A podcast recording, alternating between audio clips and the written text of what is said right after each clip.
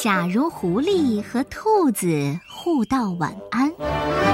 作者来自德国的卡尔廷·舍雷尔，由陈俊翻译，希望出版社出版。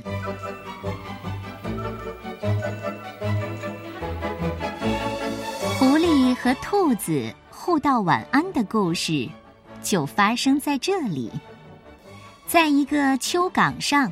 坐着一只焦急的小野兔，它急什么呢？原来啊，它出来蹦跶的时候找不着回家的路了。就在这时候，一只大狐狸发现了它，悄悄的、悄悄的摸了上来。狐狸张开了利牙森森的大嘴，停！不许吃我！小野兔发现了危险，朝狐狸大喝一声。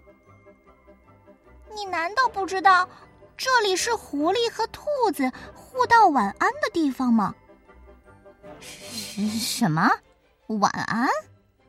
狐狸不情愿的说了一句，马上又张开了血盆大口。停！不许吃我！你难道不知道，道过晚安之后还要讲一个睡前故事吗？狐狸开动脑筋想了一会儿，开口讲故事了。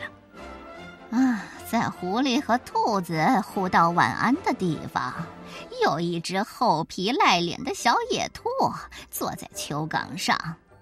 一只饥饿的狐狸从森林里出来觅食，碰到了这只野兔，并且向它道了晚安。哦，接下来又给他讲了一个在狐狸和兔子互道晚安的地方，狐狸和兔子互道晚安的故事。说完，狐狸就开始享用兔肉了。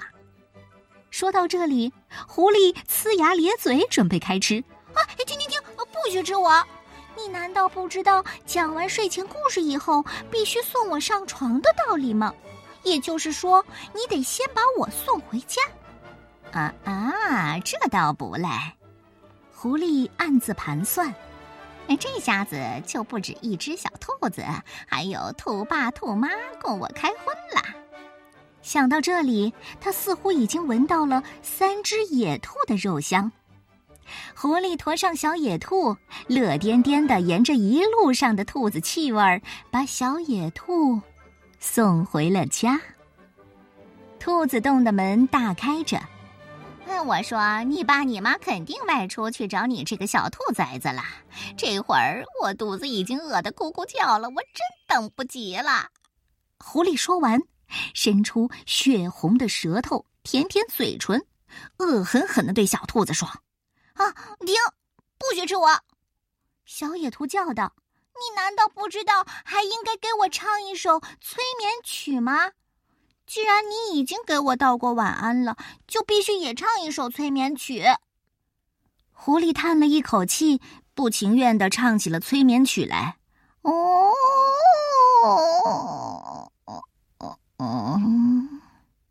唱着唱着，狐狸的声音越来越轻，后来，哼哼声变成了呼噜声。真的，他竟然睡着了。脚步声响起，兔妈妈、兔爸爸进了家门。